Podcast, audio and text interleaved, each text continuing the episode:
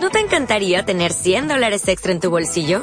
Haz que un experto bilingüe de TurboTax declare tus impuestos para el 31 de marzo y obtén 100 dólares de vuelta al instante. Porque no importa cuáles hayan sido tus logros del año pasado, TurboTax hace que cuenten. Obtén 100 dólares de vuelta y tus impuestos con 100% de precisión. Solo con Intuit TurboTax. Debes declarar para el 31 de marzo. Crédito solo aplicable al costo de la presentación federal con TurboTax Full Service. Oferta sujeta a cambios o cancelación en cualquier momento.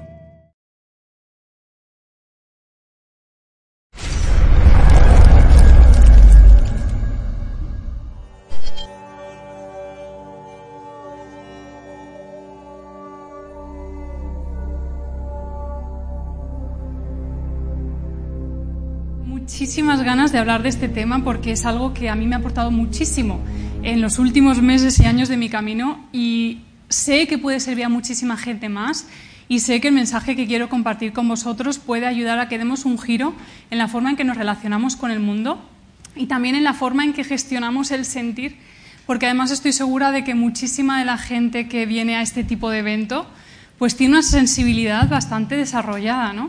Tiene una sensibilidad que está abierta a otras cosas, que ya no solo se queda en el raciocinio y que está abierta a experimentar otras formas de vivir. Pero me pregunto si vosotros, ¿qué nivel, entre comillas, de compromiso hay con vuestra propia transformación interior? ¿Cómo lleváis eso? ¿no? ¿Cómo lleváis vuestra propia práctica en el día a día?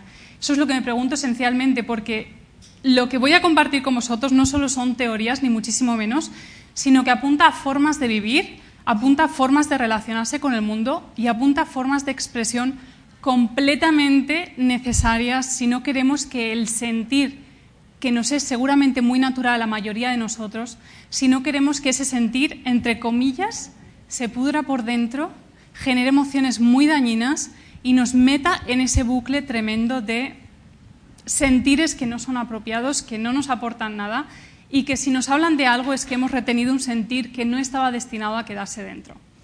Así que os voy verdaderamente a dar claves muy esenciales que, he aprendido que para mí han constituido un antes y un después en mi propio camino, en mi forma de relacionarme con el mundo y en lo que creía que era mi práctica espiritual, entre comillas. Porque ¿cuántos, cuántos de aquí, de vosotros, por ejemplo, meditáis más o menos regularmente? Vale, a mí me pasa igual, yo medito muy, con mucha regularidad y me gustaría un poquito compartir con vosotros mi camino porque si atendéis y escucháis desde el corazón y con el corazón abierto, creo que sabréis ver cómo mi propio camino seguramente habla también del vuestro. Y hay puntos en común que seguramente eh, todos los que estamos aquí hemos compartido y hemos vivido. Mi camino empezó, pues seguramente como el de muchos de vosotros, con sufrimiento en primer lugar, un sufrimiento muy, muy juvenil. Acaba de volver de Erasmus de Canadá y venía con muchísimo caos emocional. Había sido un año muy intenso y venía con las emociones completamente descolocadas, diciendo, ahora, ¿qué hago aquí en España de nuevo? Eh, yo vengo de Valencia. ¿Qué hago ahora aquí con lo bien que yo estaba, con lo bien que me lo he pasado? Y lo primero que hice, nada más volver, eh, sin conocer a nadie que lo hiciera, sin ningún tipo de estímulo exterior aparente, fue apuntarme a clases de yoga. Tenía 21 años, creo que tenía, o 20, no me acuerdo. Y me apunté a clases de yoga porque de alguna manera interiormente sentía que eso era una respuesta para encontrar un mayor equilibrio interior. Entonces, yo creo que ya lo había hecho en otras vidas o algo. Y digo, por este camino seguro que consigo encontrar un poquito más de equilibrio. Y efectivamente así fue, ¿no? Eh, ciertos estímulos nerviosos, el sistema nervioso se fue recolocando un poquito, me empecé a sentir mejor, me sentía más en paz, me sentía algo mejor dentro de lo que cabe, dentro de lo que son las emociones de tener veintipocos años y de estar ahí en, plena, en pleno chute emocional. Pero bueno, en cualquier caso, seguí buscándome fuera, seguí buscándome en las relaciones con los demás, seguí buscándome en fiestas a las que iba, no nos, no nos vamos a engañar, seguí buscándome en muchas cosas que nada tenían que ver con lo que era esencialmente. Entonces llegó un momento que no dudo en absoluto de que estuviera más que preparado en mi camino, y fue el gran colofón el que supuso verdaderamente un cambio, y fue que apenas un año y poco de que volviera de ese Erasmus revolucionario y de que empezara a practicar yoga, mi hermano murió. Murió en cuestión apenas de menos de dos meses, ¿no? Lo diagnosticaron y tenía un tumor. Y muy rápido, sin que realmente nadie tuviéramos ocasión de darnos cuenta de lo que estaba pasando, pues se marchó. Y alguna vez me han dicho que seguramente el hecho de que empezara a practicar yoga y me hice vegetariana incluso, eh, muy rápidamente todo, pues quizás sean preparativos, ¿no? Preparativos que me conducían a vivir esa experiencia desde otro lugar, vivir esa experiencia desde una comprensión un poco más profunda de, la que podría haberla, de cómo podría haberla vivido si no hubiera sido por esa pequeña preparación a través de la práctica de yoga, de cambiar la alimentación y demás. Entonces, si alguien ha vivido una experiencia así, sabemos que es como que todo, todo se mueve. Era como que de repente eh, la mesa de cuatro patas pasaba a tener tres. Sentía esencialmente que los pilares de mi vida, de, de lo que había entendido como normal, de lo que había entendido como la realidad, de todas esas cosas que había dado por hecho, eso empezaba a tambalearse.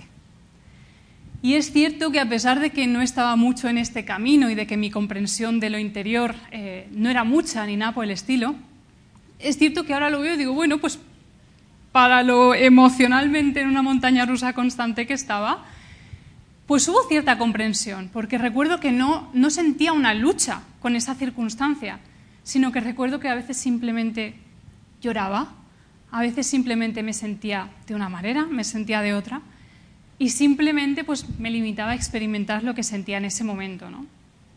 Pero no os voy a engañar que el camino todavía no estaba demasiado claro y que hubo varios intentos de huida igualmente, ¿no? porque igualmente quería que todo pasara rápido.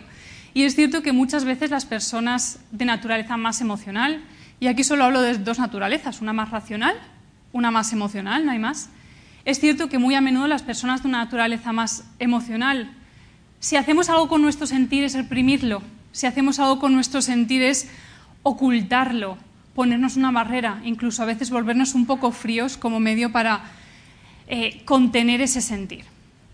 En cualquier caso, el camino continuó.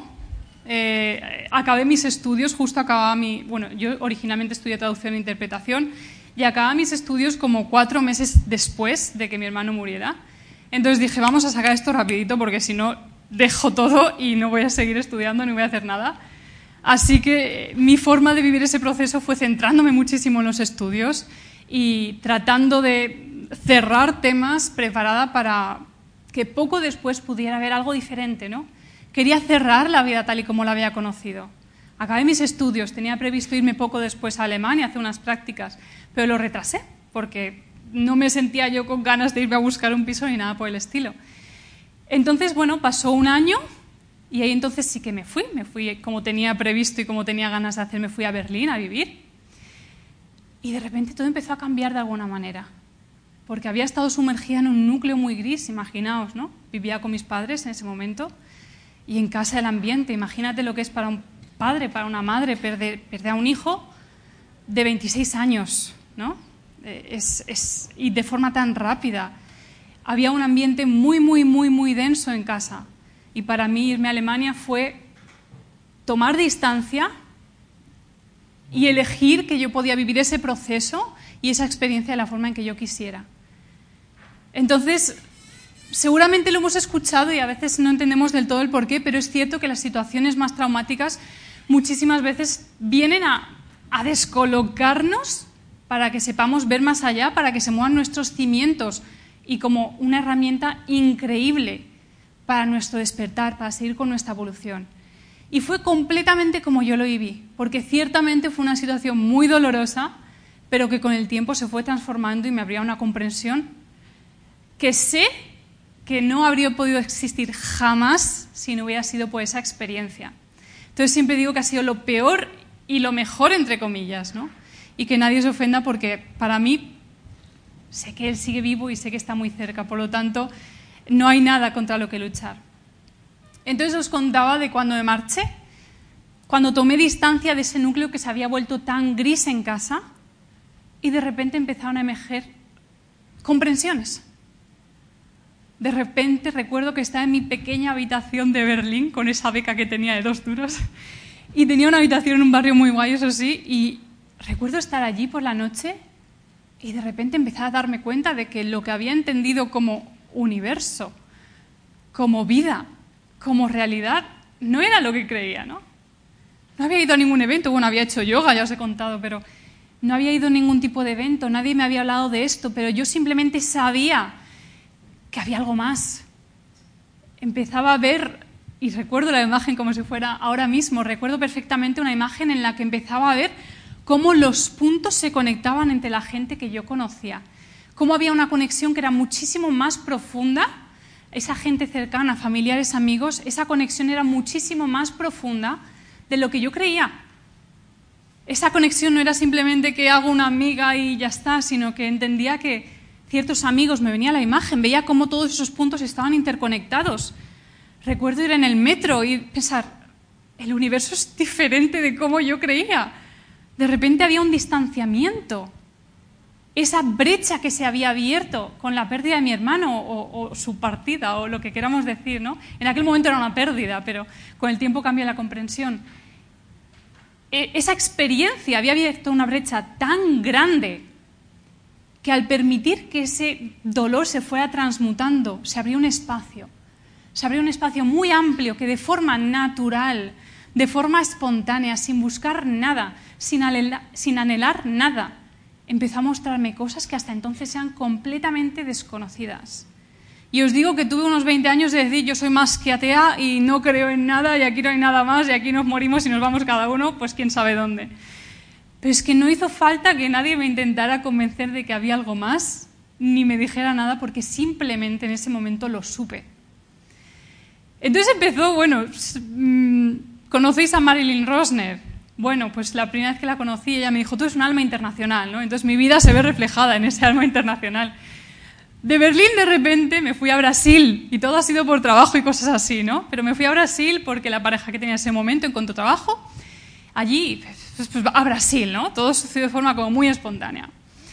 Y Brasil fue el encuentro con expectativas que se iban al garete radicalmente, ¿no? Es un país maravilloso, es un país muy bonito con una naturaleza exuberante. Pero claro, uno piensa en Brasil y piensa en samba y piensa en playa y piensa en zumos. Y yo estaba en la ciudad más fría de Brasil. Llegué, no paraba de llover por nada del mundo de repente recuerdo, tenía en ese momento 24 años creo que tenía, recuerdo estar en ese apartamento al que de repente llegué en Brasil, o sea, pasaron 20 días entre mi experiencia de Alemania y mi experiencia de Brasil, ¿no? Que podemos imaginar que son personalidades muy diferentes. Los alemanes están todo tan bien hecho, ¿no? Y de repente vas a Brasil en que todo es un, un fluir, un movimiento y un así. Llego a Brasil, no, tenía trabajo, bueno, trabajaba algo con el portátil ya como traductora, eh, no tenía mucho que hacer. De repente todo el día lloviendo fuera, de repente no sabía dónde ir, de repente todo el día todo el mundo me decía, cuidado cuando salgas porque es peligroso. Yo, pero ¿cómo que no salga? O sea, ¿qué, qué hago yo aquí, no? Y la playa estaba como a una hora y media, dos horas, pero que en carreteras de Brasil es bastante más. Y digo, ¿qué hago yo aquí? Y de repente, bueno, me acuerdo de hablar con mi padre. Cariño, el papá te compra una sudadera. Digo, pues no es cuestión de eso, pero ¿qué estoy haciendo, no? Y en ese momento, pues como ya habían empezado a haber cambios, decidí tomármelo como una oportunidad brillante de seguir profundizando en mi camino. Empecé a ver vídeos en YouTube, empecé a ver cosas como muchos hacemos ¿no? en este camino.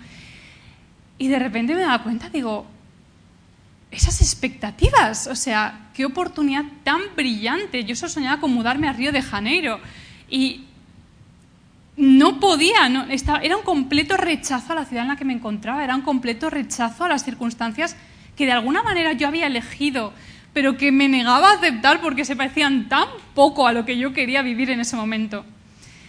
Y poco a poco todo fue cambiando, poco a poco todo me di cuenta de que primero quizás eh, había querido ir a Brasil por una ilusión mental, ¿no? Por una ilusión de vivir una vida pues diferente, de gusto, de placer. Que hay gente muy seria y muy profesional, pero esa era la idea con la que yo me iba con 24 años, ¿no? Y me di cuenta de que quizás no era el camino, ¿no? Que quizás Brasil tenía algo muy brillante, muy brillante que enseñarme, que era básicamente que eso de vivir con las expectativas y básicamente el desarrollar una vida en la que uno solo busca pues satisfacer eh, sus caprichos mentales, pues quizás no era el camino. Y de repente de nuevo todo empezó a moverse, os he hablado de Marilyn. Pues bueno, un buen día vi un vídeo de ella, habló de su centro en Montreal, habló de no sé qué, empezaron a darse sincronicidades. Le escribí y poco tiempo después estaba en Montreal. Estaba en Montreal, en el centro de Marilyn, donde tuve la ocasión de compartir también, conocer a Mikkel y compartir un tiempo con Marilyn y demás, la doctora Marilyn Rosner. Y ahí sí que fue donde empezó la fiesta, ¿no? Ahí sí que fue donde todo empezó a ocupar un lugar diferente porque me daba cuenta de que tenía algo que hacer en ese camino. Y he tardado mucho en darme cuenta de que era exactamente lo que tenía que hacer. Pero es muy comprensible que parte de nuestro camino, cuando empezamos a despertar, cuando empezamos a darnos cuenta de que algo falla en la vida que creíamos que era la nuestra, de que algo es diferente a como creíamos que era, en parte de ese camino, jo, bendito ese momento en que nos damos cuenta de que, pues los que se han marchado siguen ahí. Los que se han marchado siguen acompañándonos, acompañándonos. Que hay gente que conecta con ello, que hay gente que tiene ese don de ver los espíritus, de, traerte mensajes de esos espíritus, de contarte, de comunicarte. Y en ese momento fue cuando ya siguieron rompiéndose barreras. ¿no? Lo primero que me dijeron cuando llegué allí fue, hay un chico que no, en un círculo de mensajes, no sé si sabéis lo que es, pero bueno, en un círculo de mensajes que hay alguien que está dando mensajes como hace Marilyn, como hace Mikkel, y lo primero que me dijeron, nada más llegar allí, una mujer que ni siquiera se dedicaba a ello realmente, fue, aquí hay un chico que al parecer ha muerto de cáncer, un chico joven, no sé hacia quién va, no sé, no sé de quién es, eh, pero me está haciendo así como que le cortaron el pelo y hay alguien que se sienta, que conecte con este chico joven. Y digo, creo que es mío. O sea, si no es de nadie más, creo que es mío. ¿no? Eso fue lo primero. Entonces fue, es empezar a romper con todo ello. Eh, lo que experimenté en Montreal, ¿no? En un entorno en que todo el mundo compartía sus dones a ese nivel, en que yo misma empecé a dar algunos mensajes, aunque no siento que ese sea mi camino, pero un mundo en el que conectar con el espíritu, vivir esa realidad era lo completamente natural. Dejarse llevar por la intuición era lo natural. Relacionarse con otros y ver más allá de ellos era lo natural, ¿no? Entonces eso fue increíblemente enriquecedor. Pero claro, volví a España. Ahora sí, ahora sí es el momento de quedarme ya aquí un poco, de, de asentar un poco raíces, porque tanto movimiento al final, eh, esa sensación de dónde es casa, no sé dónde es casa, no tengo un lugar que pueda decorar un poco o mm, era algo que me faltaba en ese momento, ¿no? Y volví y ahí ya me formé también, bueno, eh, eh, hice mucho, me formé mucho en temas de yoga y tal, más por la experiencia personal que por impartir. Eh, seguía meditando, cosas así, pero aún así en el día a día me daba cuenta de que había algo que no.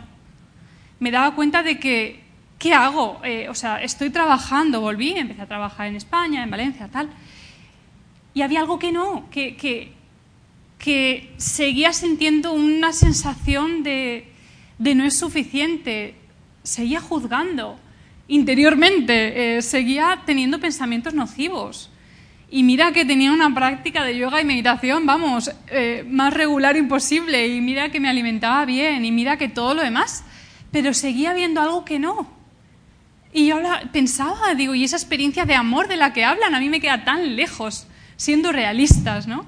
La gente te empieza a asociar con algo muy espiritual porque haces yoga, porque compartes a ese nivel, eh, porque meditas regularmente, pero interiormente sabía que había algo que, que estaba un poco sucio, seamos realistas, entre comillas, ¿eh? no, ni pecado ni tonterías, pero había algo que no acababa de florecer, como diría, había algo que no, que no, que no cuadraba del todo. Entonces volvió a suceder una experiencia, y aquí no estoy diciendo que ese sea el camino, ¿eh? no estoy diciendo que aquí haya que irse a la conchinchina ni nada por el estilo para el camino espiritual, pero sí que siento que por mi naturaleza internacional, como decía Marilyn, eh, pues ese ha sido mi camino. ¿no? Y sucedió que un buen día eh, me fui de retiro a una comunidad monástica en Francia. Llevaba años escuchando los cantos de esta comunidad porque me gustaban mucho. Di con ellos por casualidad en YouTube y me gustaban mucho. Y un buen día conocí a una chica y me dijo, ah, sí, yo he ido allí muchas veces, tal, no sé qué, no sé cuántos. Digo, ah, pero que se puede ir. Sí, sí, por supuesto, puedes ir de retiro, puedes estar en silencio. Entonces, en cuanto tuve la ocasión, fui a este lugar y iba a pasar una semana en silencio. Yo tenía, de verdad os juro que tenía mi vida, mi casa, mi todo. Yo tenía todo, de verdad. Ninguna intención, yo ya estaba enraizada. Y estaba que no me iba a ir a ningún sitio más. Pero estuve allí una semana, decidí pasar la semana en silencio y algo se, algo se rompió por dentro. Pero no se rompió el corazón ni nada por el estilo, sino que se rompieron muchas barreras que había impidiendo el sentir más limpio, eh, impidiendo el sentir más real, más genuino. Y esa semana fue una experiencia de amor desconocidísimo. Fue una experiencia de un amor inmenso, un amor arrollador, un amor exuberante que me hacía quedarme allí simplemente decir, ¿qué he hecho para merecer esto? Se me pone la piel de gallina. Literalmente, ¿qué he hecho? O sea, ahora, luego, luego con el tiempo leí cosas de, Teresa de Santa Teresa de Ávila y demás. En ese momento no había leído nada. Digo, pero es que te entiendo, Teresita, te entiendo porque, porque me ha pasado cosas parecidas, ¿no? Y la sensación era de, no soy merecedora de esto. Por supuesto que lo somos absolutamente todos, pero en ese momento es tan inmenso y tan arrollador que decía, yo no soy nada. O sea, ¿qué, me he creído hasta este momento? ¿Qué mentiras me he contado? ¿Qué es, qué, vamos, pero qué he hecho yo hasta ahora? Pero si, si esto era todo muchísimo más sencillo. Y en fin, yo digo que noté como que una cuerda se me ató a la cintura, me dijo, ven aquí y ven a experimentar esto plenamente. Y como no tengo nada de palabra, iba para una semana y acabé quedándome más de un año allí. Nunca fue la intención, de verdad, nunca fue la intención, pero eh, después de esos días dije, no puedo. Yo no puedo irme y fingir que no ha pasado nada. No puedo irme y fingir que, que, que esto ya está, ¿no? No puedo cerrar esta página, no puedo dejar esto ya está. Entonces encontré la manera haciendo malabarismos. Inicialmente dije, venga, me quedo un mes en verano, pero luego el primer día de ese mes dije, no, yo estoy aquí para quedarme más tiempo y necesito estar aquí de forma ilimitada. Necesito vivir más allá del tiempo, necesito no sentir límites, necesito vivir esta experiencia como que es lo único que hay. Y ojalá hiciéramos nosotros eso en todo momento, ¿no? No hace falta una experiencia concreta pero sí decir, voy a vivir este momento como si fuera el único que hay, como el que estamos viviendo ahora vosotros y yo juntos, que es realmente el único momento que existe en este instante. ¿no? Me quedé más de un año y solo os puedo decir que por supuesto que fue una experiencia para mí, solo puedo decir, brutal, brutal porque sentí que ese camino de proteger mi espacio, de proteger mis momentos de meditación, de proteger mi práctica de yoga, de proteger mis alimentos súper bonitos y todo el rollo, no tenía nada de eso, sí, seguía practicando, pero de otra manera, de repente esa rigidez que había tenido en mi práctica se difuminó. Sí, seguía practicando yoga, seguía siendo vegetariana, pero era otro mundo, ya no era una cuestión de qué tengo que hacer para sentir esa conexión, sino que notaba que más bien el camino era simplemente el saltar, el entregarse plenamente. Y evidentemente las cosas son más fáciles cuando uno está, tiene tres momentos al día de silencio y cuando uno está en plena naturaleza, en un entorno en que todo el mundo se siente capaz de abrirse y entregarse, en un entorno que protege la sensibilidad, que protege el sentir, que protege esa naturaleza más amorosa y en el que uno siente la libertad para ser quien es porque lo queramos o no, eh, no lo digo como un ataque, pero es cierto que, en este momento, en la sociedad en que vivimos, se protege mucho la individualidad. Y el camino del sentir realmente, para que podamos entregarnos plenamente a ese sentir, requiere una entrega en la que muchas veces nos sentimos sostenidos. Entonces, por supuesto que esa experiencia fue realmente alucinante porque me abrió me daba cuenta de la unión que había con los otros. No, no hacía falta que nadie me dijera nada. No podía haber juicios sobre los demás porque me daba cuenta de que incluso esa persona que estaba más perdida, yo era esa persona igualmente. Yo era esa persona que estaba encontrando la manera de vivir diferente, de amar aunque el corazón estaba rechistón, de, entregarse, de liberarse de esas barreras mentales que le impedían ser quien era. Entonces me veía en todos, me veía en todos incluso en quien parece que no es muy consciente ni cosas por el estilo. Me veía en todos, me sentía unida a todo. Y era simplemente una bella sensación de aquí estamos. Todo es mucho más sencillo. Todo es mucho más sencillo. Lo que se exige es nuestra entrega.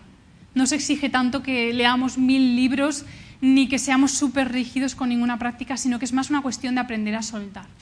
Y yo sé que las prácticas que hice antes y que sigo haciendo, pero desde otra perspectiva, sé que me ayudaron a llegar a ese lugar, sé que me condujeron a ese lugar, pero luego todo se ve de forma diferente. Y la pregunta que más me han hecho desde que volví de allí, ya hace unos años, ¿eh? y sigo cuerda y sigo feliz y sigo muy bien y no ha pasado nada. Por supuesto que en aquel momento era todo idílico, Davinia, pero ¿qué pasa aquí en la ciudad? ¿Qué pasa en un entorno que es tan diferente? Y mira, yo no os voy a negar que incuestionablemente eh, el entorno en el que vivimos no nos sostiene tanto. No es lo mismo que vivir en un entorno súper eh, amoroso, súper genuino, súper en que es tan fácil entregarse como fue para mí en esa circunstancia.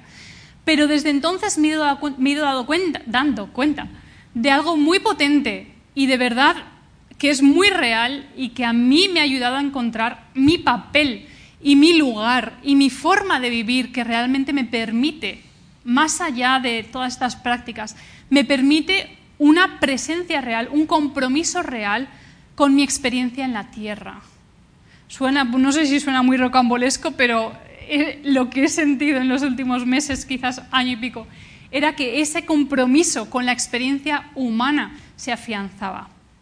Porque no vivimos aquí, esto ya lo sabéis, no vivimos aquí para escapar, no vivimos aquí para crear distancias del mundo ni nada por el estilo, sino que venimos aquí a florecer dentro del mundo, a ir más allá de la identificación con el mundo y a encontrar ese lugar nuestro eh, dentro de esta experiencia humana. Y esta experiencia humana que no tiene nada de equivocada, que no es de estoy deseando que esto se pase y ya me iré a mi hogar, porque es que realmente si estamos aquí es porque existe esta necesidad de vivir esta experiencia y existe esa identificación con lo que no somos esencialmente, una identificación con algo que no es lo que somos en esencia. Y eso es lo que constantemente nos trae aquí para vivir una experiencia humana.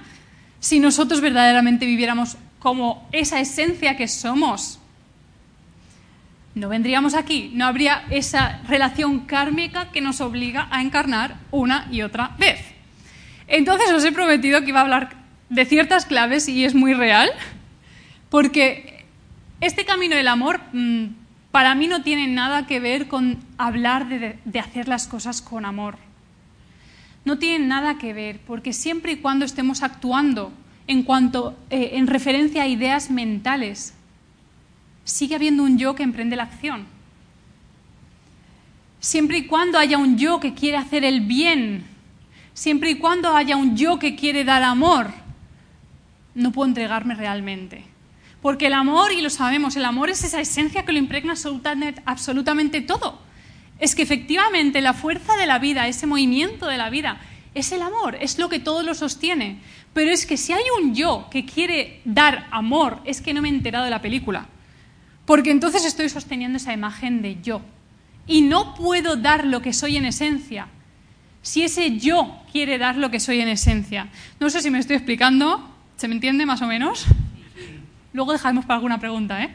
Pero no sé si se me entiende. Y es que realmente eh, ese actuar desde el amor, ese actuar desde la entrega, exige esa ausencia de yo. Mira, la mayoría de personas que hablan de fluir no fluyen un pimiento porque nos creemos que hacer algo con conciencia es sentarme y decir, venga, es que como voy a dar un mensaje voy a meditar mucho y voy a canalizar ese mensaje después. Porque es que justamente canalizar es un continuo, es que, es que no hay un momento en que cese, es que no hay un momento en que yo tenga que decidir que voy a fluir, porque es que entonces estamos yendo a trompicones. Es que es un constante, tenemos que imaginarnos al músico que está improvisando, o aunque no improvise, está flipado tocando un instrumento o cantando o lo que sea. Tenemos que imaginarnos al pintor que está alucinadísimo pintando y está completamente entregado. Pues es algo parecido, pero con todo el día a día. ¿eh? Ellos han encontrado su medio de afianzar esa presencia, han encontrado su medio de afianzar esa expresión desde el momento presente. Pero es mucho más, no solo es a partir de ciertas actividades. Entonces es cierto que para las personas, sobre todo de naturaleza más sensible, se vuelve impepinable la necesidad de abrirnos a la expresión de nuestros talentos naturales, porque nuestros talentos naturales son el medio de afianzar esa presencia en el mundo. Nuestros talentos naturales son el medio del que disponemos para la realización del ser a través de la acción. Y tus talentos naturales se expresan, eh, sorpresa, siendo tú mismo, pero con esto me refiero a que no hay que buscar tanto fuera, no tenemos que buscar a Pepito Juanito que nos diga quiénes somos, porque es que tus talentos naturales buscan constantemente expresarse. Buscan constantemente expresarse a través de esa idea que te viene de hacer algo, de compartir con alguien, de escribir a alguien, de proponerle algo a alguien. Una idea de un proyecto, una idea de, de algo que quieres escribir, algo que quieres compartir con alguien, algo que quieres, una clase a la que te quieres apuntar, lo que sea. Y no hay actividad que sea más amorosa que otra. No hay ninguna actividad que sea más amorosa que la otra por el simple hecho de que el amor impregna toda acción que se hace plenamente desde el momento presente.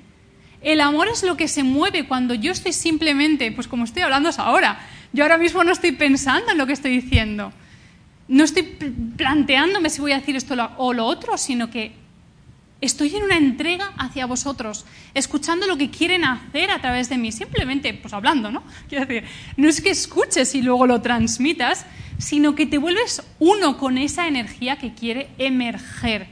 Y esto no es de unos pocos ni de unos elegidos, esto le acontece absolutamente a todo el mundo, pero nos da vértigo, porque la propia idea de saltar al vacío en una acción nos da muchísimo vértigo. Y antes de que lo hagamos, interfiere la mente y nos, nos pone cualquier milonga de excusa que no tiene ni lugar, ni tiene ningún propósito, ni nos ayuda en absolutamente nada. Entonces, ¿qué sucede? Sucede que, y bueno, eh, tengo que decir que todo esto me ha llegado de forma muy bonita en la vida, esto es esto que quiero compartir con vosotros, y que me siento eternamente agradecida porque así sea, porque creo que es muy útil. Eh, ese sentir, esas personas que no son tanto una naturaleza racional, sino que son más de una naturaleza emocional, si ese sentir no se comparte o no se entrega, ese sentir se pudre. Esto a las personas de naturaleza racional no les pasa tanto, porque están muy en su mundo, para adentro, todo para adentro, todo muy agústico. Y no puedo hablar yo tanto de eso porque de racional no tengo un pimiento. Entonces de eso no puedo hablar tanto y puedo hablar más de mi experiencia con lo otro. ¿no? Pero ese sentir eh, se pudre si no se comparte si yo no encuentro esos medios de expresión natural que ojalá nos dedicáramos a ello? Porque lo que nos impide dedicarnos a lo que somos siguen siendo bloqueos mentales, siguen siendo barreras mentales que me están diciendo no es posible, lo que sea, ¿no? Entonces, si dedico mi vida a algo en lo que no me siento yo, en lo que estoy completamente alejado de lo que soy esencialmente, básicamente estamos respondiendo a más bloqueos mentales. Entonces, repito que si ese sentir no se comparte. Si yo siento algo que...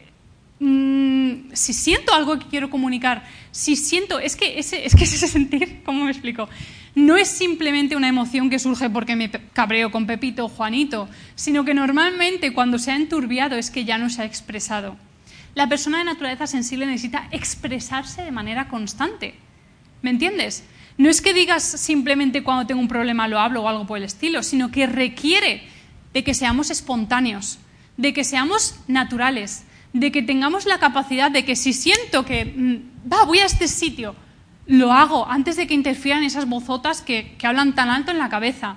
Es un constante, requiere un constante expresarse. Esa forma de ser, esa sensibilidad requiere un constante volcarse hacia afuera y volverse uno con ese fluir.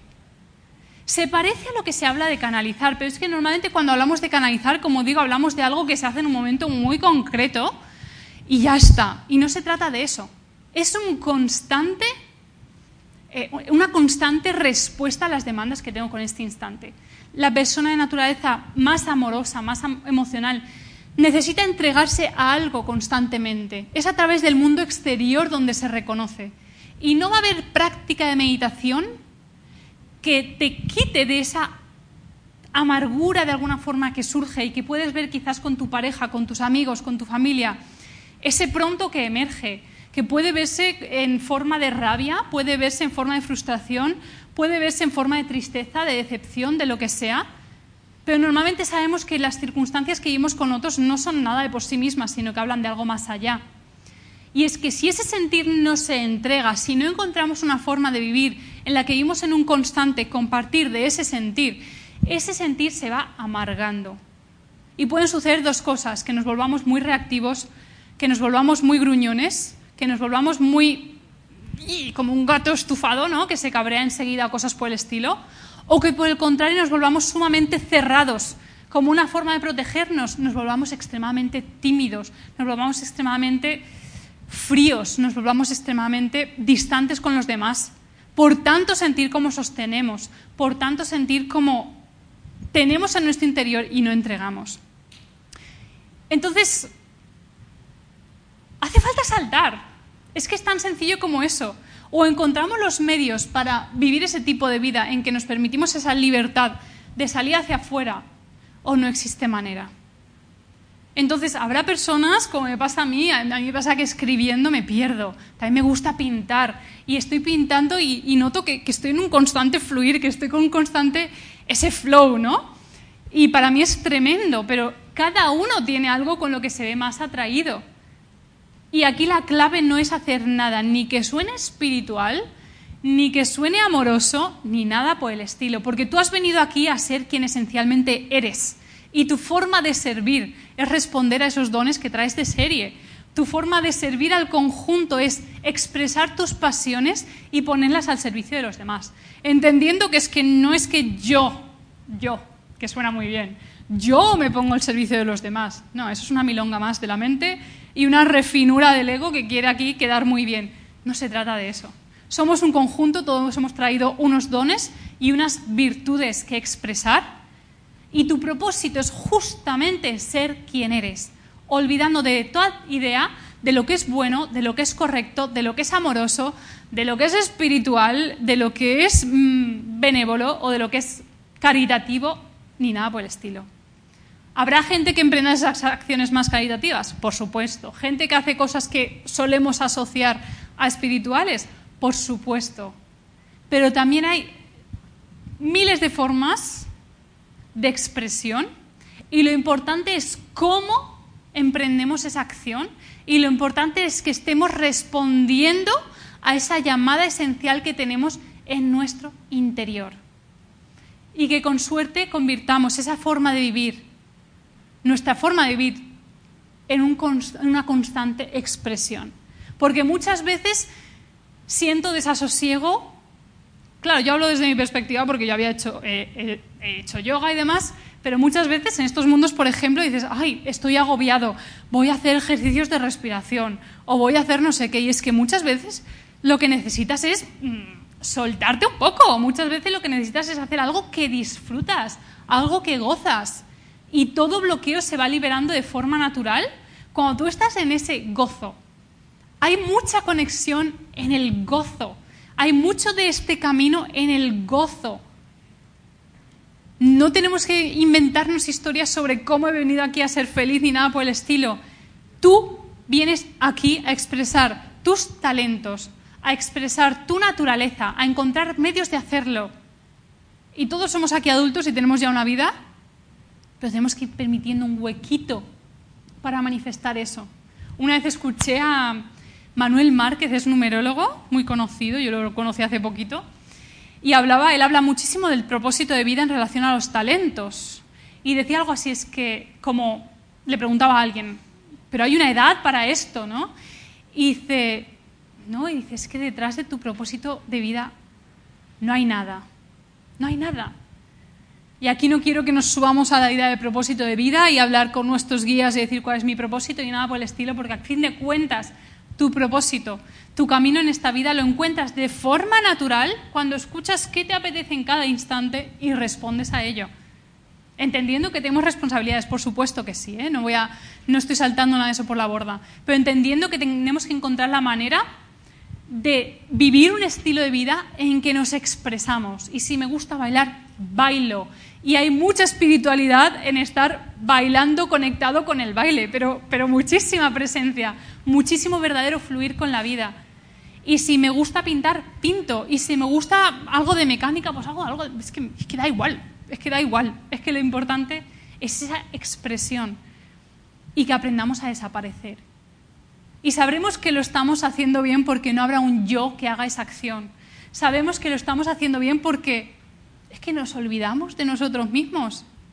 Es que desaparecemos. Y solo queda el ser. Solo queda un fluir. Ya no estás tú diciendo que estoy haciendo esto porque es bueno o porque este es mi talento. No, no, no, es que tú estás ahí. Estás entregado. Es que desapareces y estás simplemente ahí. Simplemente eres, digamos. Simplemente fluyes con ello. No hay un yo que quiera fluir, simplemente hay ese fluir. Entonces, bueno, podríamos aquí hablar muchísimas horas más. Te he mandado aquí alguna señal de, que el tiempo se va acabando. Entonces, en cualquier caso, eh, luego estaré respondiendo a alguna de vuestras preguntas, pero os cuento también que este es uno de los libros que surgió, bueno, os cuento que después de esa experiencia de la comunidad monástica y demás, lo que sentía realmente hacia el final de la experiencia fue que me empezaban a arder las manos. Notaba que me ardían las manos, literalmente. Y notaba que, que mi camino no estaba solo en ser esta chica sosegada que yo creía que tenía que ser para ser espiritual. Y una vez una de estas personas que lo ven absolutamente todo me dijo, pero ¿en qué momento tú, que eres puro fuego, te has creído que tú tenías que ser contenida?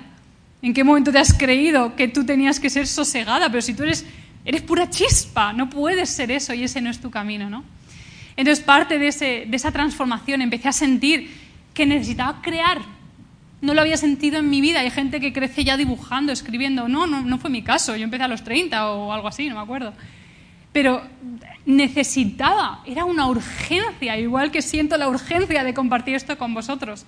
Era una urgencia lo que sentía por escribir y por crear desde otras maneras. Entonces, fruto de ello han salido ya dos libros y muchos más que están en la nube digital. Pero este es mi último libro, se llama Y de pronto silencio. Y son literalmente los textos que escribí eh, estando en esta comunidad monástica de la que os hablaba. Y son textos llenísimos de amor, son textos eh, llenísimos de esa experiencia mística y llenísimos también, incluso lo pone al final del libro, de, de esa ansia de que había de, salir hacia afuera, perdón. Os cuento también que pude combinar mis pasiones porque este dibujo lo, he hecho yo, es así de grande la rosa originalmente, y también hay algunos dibujos dentro que he hecho yo también. Y que si queréis seguir conociendo, me encontráis en redes sociales, me encontráis en Instagram, comparto mucho, comparto mucho en YouTube también, siempre haciendo todo lo posible para compartir esos mensajes que siento quieren salir a través de mí y que me abro a la vida para que salgan, porque si no reviento y yo creo que me moriría en mi casa si no salieran. Así que muchas gracias por la oportunidad de haber compartido este rato con vosotros y gracias por conectar con este mensaje y por haber escuchado con tanta atención. Y si a alguien le interesa, luego estaré ahí detrás de esa puerta con mis libros, que me ha ayudado Mónica, que creo que ya está fuera, con ellos. Eh, por si queréis darle un vistazo, por si queréis llevaros uno a casa y que os lo dedique con mucho amor, o solo mirarlo y ya está. De todos modos, este también lo encontráis en librerías. Y ahora si alguien quiere hacer alguna pregunta. A ver, dos minutitos para una o dos preguntas nos da, depende de lo rápidas que sean. ¿Alguien quiere hacer una pregunta? Creo que prefieren hacértelas en privado. ¿eh? Mira, ella. Mira, ahora, me compañera, un momentito que te acerca el micro. Por supuesto, luego también me podéis preguntar fuera o por ahí o donde sea. Y en mi correo también, a través de mi página web, por supuesto. Hola. Hola, em, yo quería preguntarte en el monasterio donde estuviste, ¿qué prácticas realizabais? ¿O te diste cuenta de todo esto solamente estando allí?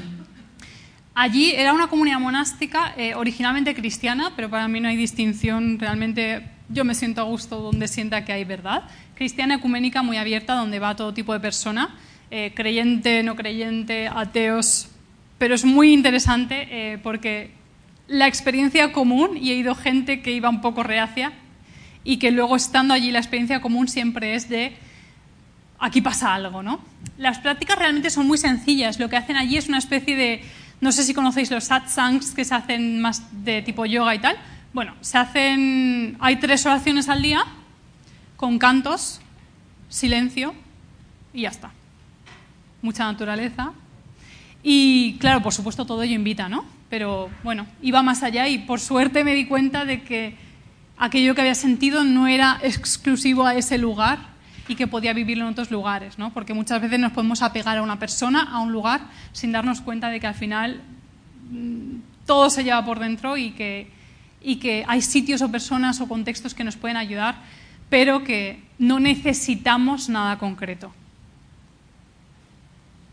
Pues muchas gracias, Davinia. Muchas gracias. Y muchas gracias a todos y a todas por haber venido. Como ella misma os ha dicho, ahora aquí fuera, en la mesa que habéis visto antes junto a la entrada, estará ella con los libros y su compañera para poderos atender si tenéis alguna pregunta o queréis comprar el libro. Como sabéis, seguimos con las